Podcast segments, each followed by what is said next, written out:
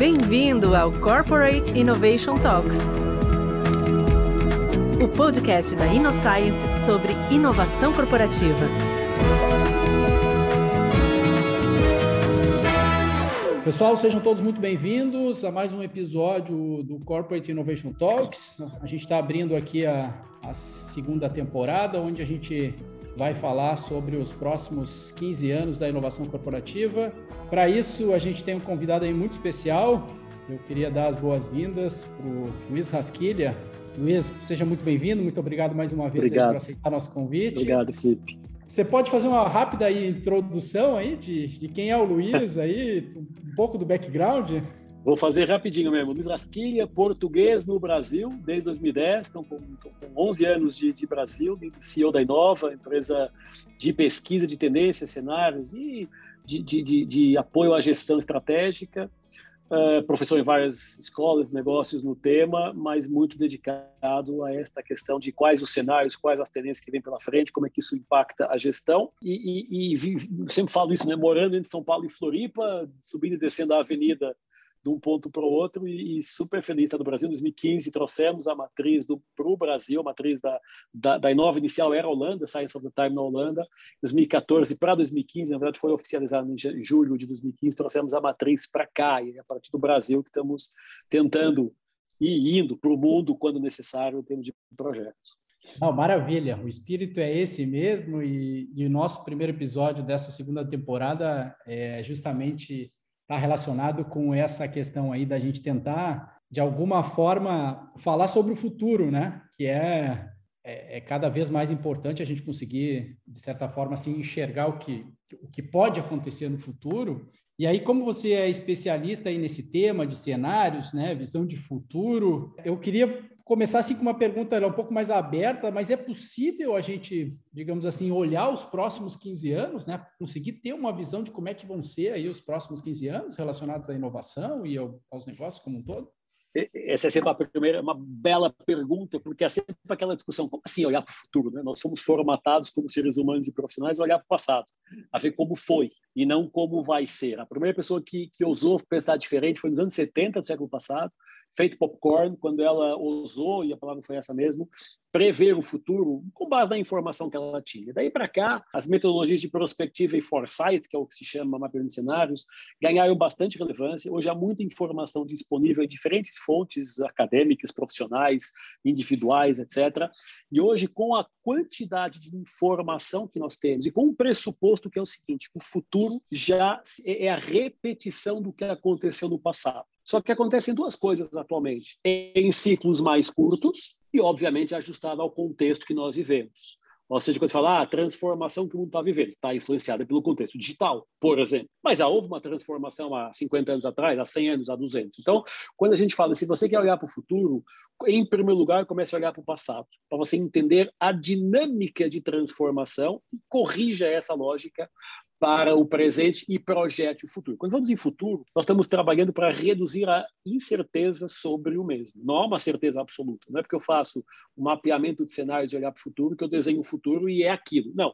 Quando a gente fala em cenários, são vários futuros. Então a gente sempre fala, ah, mas cadê a bola de cristal? Não é uma bola de cristal, é um, é um grande volume de informação coletado, preparado, articulado, testado e a partir daí uma articulação de apostas. Olha, a gente, por tudo que a gente está vendo, acreditamos que o caminho é este e o, o, tudo que a gente está vendo, qualquer pessoa que trabalha, que quer trabalhar nessa área, tem que estar antenado o tempo inteiro, lendo, pesquisando, vendo apresentações, para estar atualizado sobre o que está acontecendo. Muito legal. Então, assim, tem, tem método, né, Luiz? É, é, é muito interessante, assim, que, talvez o leigo, ele, ele enxergue, assim, essa questão de, de, de futuro como algo aleatório e que não tem como criar essas diferentes possibilidades, né? E, e você que trabalha trabalhei já há bastante tempo com isso, se incorpora de forma organizada essa, organizada. essa visão de potenciais futuros e, é. obviamente, tentando preparar as empresas para que elas possam responder a esse futuro, né? Isso mesmo. Basicamente há três passos, tá? Aqui é, uma, é, é, um podcast muito rápido, mas é tentar basicamente explicar nos três grandes passos. O primeiro passo de mapa de cenários é listar todos os fatores que podem impactar a nossa realidade. Então, o que, é que a gente está vivendo hoje? A questão da vacina. A vacina é um dos cenários que impacta a nossa realidade. E quando eu listo vacina como um cenário, eu tenho no passo dois que estimar impactos positivos ou negativos. Ou seja, se a vacina funciona e imuniza a população, o impacto é um. Se a vacina não funciona e a população continua sendo infectada, o impacto é outro. É o segundo cenário, o segundo pilar. Primeiro é listar o cenário, o segundo é dizer quais são os impactos possíveis, e o terceiro é quais são as estratégias. Então, para um cenário chamado vacina, se ela funciona, é um impacto positivo, podemos, por exemplo, voltar ao trabalho presencial. Se ela não funciona, é um impacto negativo, vamos rever a volta ao trabalho presencial. Então, essa é uma, é uma forma muito simples de tentar identificar quais os fatores que podem influenciar a nossa realidade que tipo de impacto esses fatores têm e que estratégia eu vou decidir perante os diferentes impactos. E, portanto, não é só uma opção. A gente tem sempre duas, três, quatro opções. Olha, se for, do, se for por aqui é de uma forma, se for por ali é de outra, e temos que estar preparados para isso. Depois tem várias ferramentas, linhas temporais, matriz de, de, de avaliação externa, mapas de radar, risco radar. Então, tem diferentes ferramentas a gente pode, pode aprofundar com algumas leituras, se vocês acharem que é relevante para os nossos ouvintes aqui aqui. Mas a ideia é essa: listar o que pode impactar, refletir que impacto pode ter e definir a estratégia em função dos impactos mapeados. Eu acho que isso aí é, é uma das coisas que a gente aqui no Inoscience acredita e, e vocês também na Inova acreditam bastante, né? A questão do método, né? Fazer isso com gestão algo que até então muitas vezes era visto como algo aleatório, né? Isso... É o achismo, né? Eu é acho é... que não sei o quê. Não, cara, não dá para ser assim. Tem, tem que ter método, até para validar o resultado. Fazer, olha, a gente tem aqui um conjunto de, de metodologias que validam o que nós estamos estudando, quer, quer no SAIS, quer Inova, quer outros,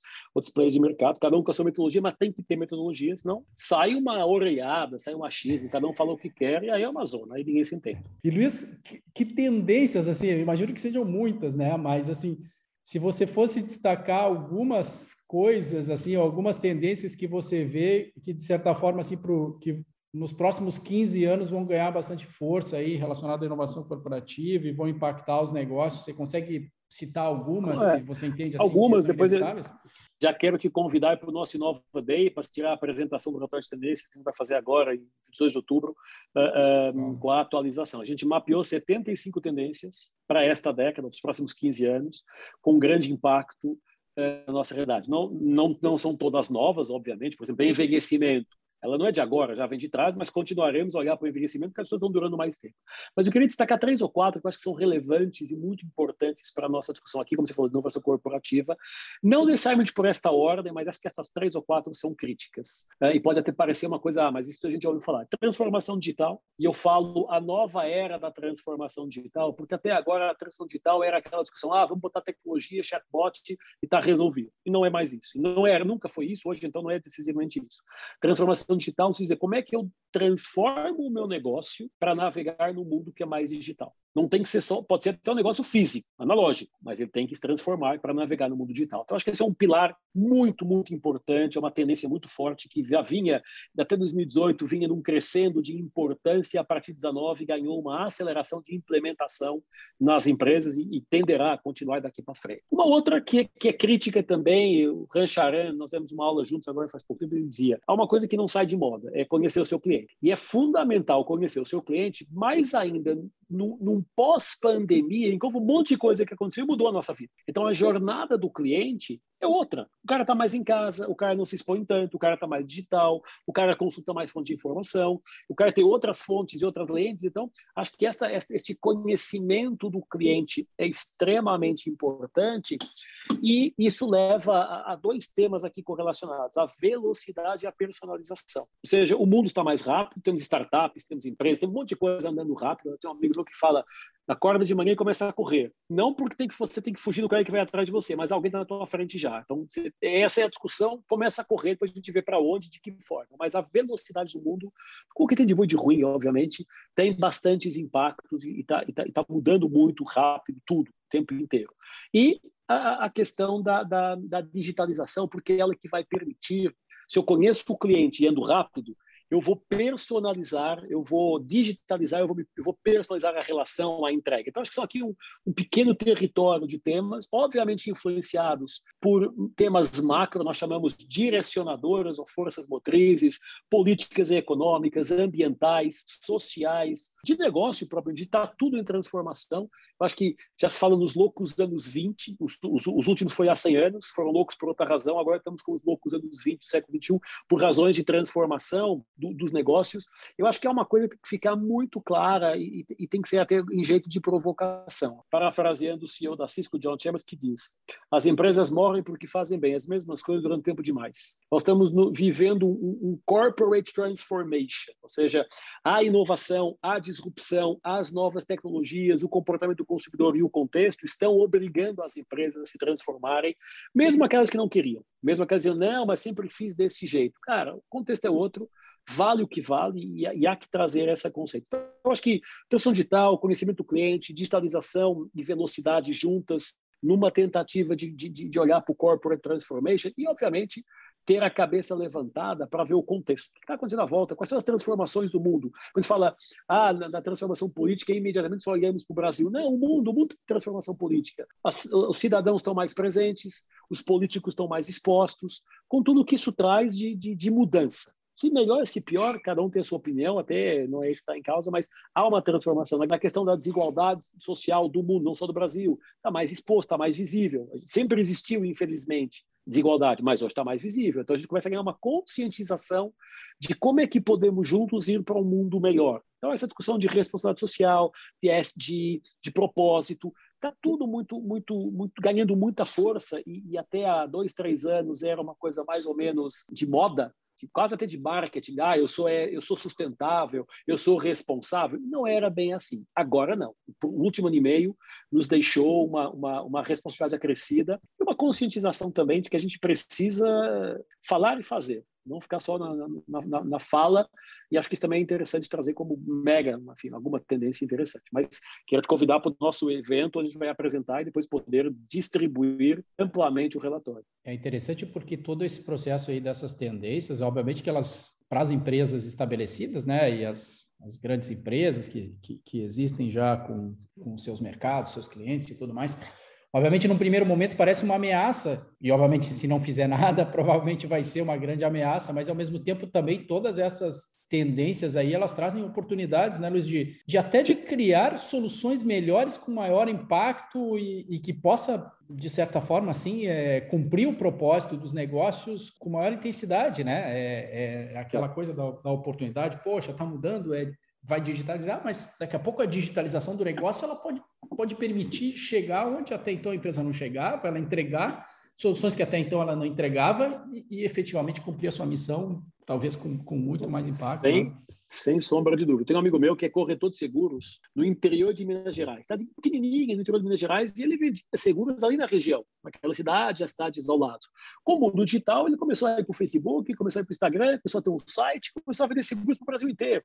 E, e, é um exemplo simples, bobo, entre aspas, até, porque é aquela coisa, não, não é só a mega corporation, os grandes bancos, as grandes companhias de seguros que, que aproveitam essa oportunidade. Depende muito da lente que você coloca. Quando a gente fala falar, tem oportunidade, mas também tem ameaça. Ficar quieto também tem, também tem ameaça. Então, eu acho que tem mais risco ficar quieto que tentar fazer alguma coisa. E, e os últimos tempos, o tema das tendências, o tema do cenário, é um tema que, como eu falei, não é novo, mas que ganhou alguma credibilidade nos últimos anos, quando começamos a ver que pre, as predições que as empresas, não só Inova, mas empresas como, como, como a, a, a Box aqui no Brasil, a 18, 1824, 1825, a, a empresas como a Accenture, como a Deloitte, as, as mega eh, de consultoria começaram a acertar predições. Eles, opa, peraí, os caras estão falando, estão acertando. Isso, isso começou a dar às empresas um pouquinho mais de confiança. Dizer, peraí, talvez valha a pena eu investir aqui um pouquinho de tempo, de dinheiro, para mapear alguns cenários. Quando, quando você fala para uma empresa de, de, por exemplo, uma concessionária de pista, que o maior concorrente futuro dela é o home office, e ela não acredita, quando dá uma pandemia que todo mundo fica em casa, ela começa a perceber que o home office é um grande concorrente do negócio dele. O cara não anda de metrô, não anda de carro, não anda de ônibus, não paga pedágio. Então, eu acho que não há nada positivo de uma pandemia, obviamente, mas podemos aprender algumas coisas com o último ano e meio da pandemia. Coisas que nós achávamos que não, não, faziam nem sentido, elas se revelaram interessantes, impactantes, e podemos aprender alguma coisa com isso. Quantas empresas diziam, não, porque home office não funciona, o pessoal fica em casa fazendo maratona Netflix e, e. Fomos todos para home office, e as empresas, a grande maioria delas, melhoraram a produtividade. Nós estamos trabalhando mais. Temos que saber equilibrar com a, com a, questão mental, com a questão do ócio criativo, com o descanso. Nós trabalhamos mais. Então, havia algumas verdades absolutas que foram gravadas na pedra desde o século passado, chamados livros da gestão, que todos eles escritos no, no, no século passado, que hoje estão sendo colocados por terra. O, cara da área comercial que fala, não, eu não, não consigo vender se não visitar o cliente. Cara, o cliente não está na empresa, está em casa. Você vai ter que fazer um call, um Zoom, um Teams, um FaceTime, se virar aí e a coisa acontece. Claro que se eu, se em 2018 dissesse para o meu cliente no Rio de Janeiro que, puta, vamos fazer um Zoom, em vez de eu pegar um voo, o cara achava que eu era um vagabundo, que eu não queria ir lá. Mas como todos fomos fechados em casa, agora está mais aceite, está mais normal, está mais tranquilo. Dizer, oh, dá para fazer um call, dá para fazer um Zoom e funciona perfeito. Há um tempo atrás fui dar uma aula, eu estava em Florianópolis, fui dar uma aula na Fundação Dom Cabral. Eu saí de casa meio-dia e meia, peguei o voo, dei aula, voltei em casa aí em Floripa meia-noite e meia. 12 horas. A minha aula foi de uma hora e meia. Eu gastei 12 horas do dia para fazer uma hora e meia de aula. Obviamente, né, tem a pegada de carbono, tem o tempo, tem um monte de custo, tem um monte de discussão. Aquela aula tinha sido exatamente entregue se fosse online. Só que era um curso de dia inteiro, tinha outros professores, havia ali um networking. Perfeito. Mas, para mim, Luiz, eu saía meio-dia de casa, cheguei à meia-noite em casa. 12 horas para dar uma aula de uma hora e meia. É estranho isso. Hoje é estranho. Era normal em 2018, 2019. Hoje é estranho. Esse, puta, quatro viagens de carro, de casa para o aeroporto, do aeroporto para a faculdade, da faculdade para o aeroporto, do aeroporto para casa, e duas viagens de avião, para uma hora e meia. Será que está equilibrado? Será que compensa? Será que faz sentido? Então, esses questionamentos que começam a levantar algumas, algum, alguns desafios para a gestão, e eu acho que esse é o bacana do, do, do momento que vivemos. Excelente, Luiz. É, é, essas coisas todas aí e são, são, são coisas que, que já eram tendências, né? E, e, obviamente, de novo, né? Voltando aquele gancho do, da gente conseguir, de certa maneira, prever um pouco, ou pelo menos visualizar os possíveis futuros, né? Sem dúvida, em 2018 já estava lá na, na, nos possíveis cenários da, da, que, que vocês faziam, né? Essa visibilidade, né? Da, da, da digitalização, do, do, aumento da interação online e tal, mas obviamente a pandemia, de certa forma, acelerou um pouco a, acelerou. a adoção. Luiz, muito legal. A gente tinha aqui o propósito de, de, de, uma conversa rápida, né? Mas sem dúvida a gente viu que, que, que a, a, essa questão aí do futuro, de poder montar os cenários, é algo que, que pode ser feito e deve ser feito pelas empresas, e, e foi muito legal ter tu aqui conosco. Fico, fico super à disposição aí dos ouvintes, de vocês, obviamente, para a gente continuar esta conversa. Foi muito rápida, né? A gente estava mais três horas de papo, mas aqui os 15 minutinhos foi um, foi um fast forward rapidinho, foi só uma pílula para deixar talvez uma provocação para o Quero Mais. Maravilha. Luiz, mais uma vez, obrigado. Obrigado, obrigado a todos eu. aí que estiveram conosco e fiquem ligados aí até o próximo Corporate Innovation Talks 15 anos.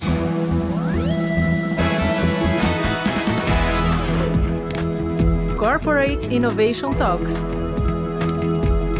O podcast da InnoScience sobre inovação corporativa.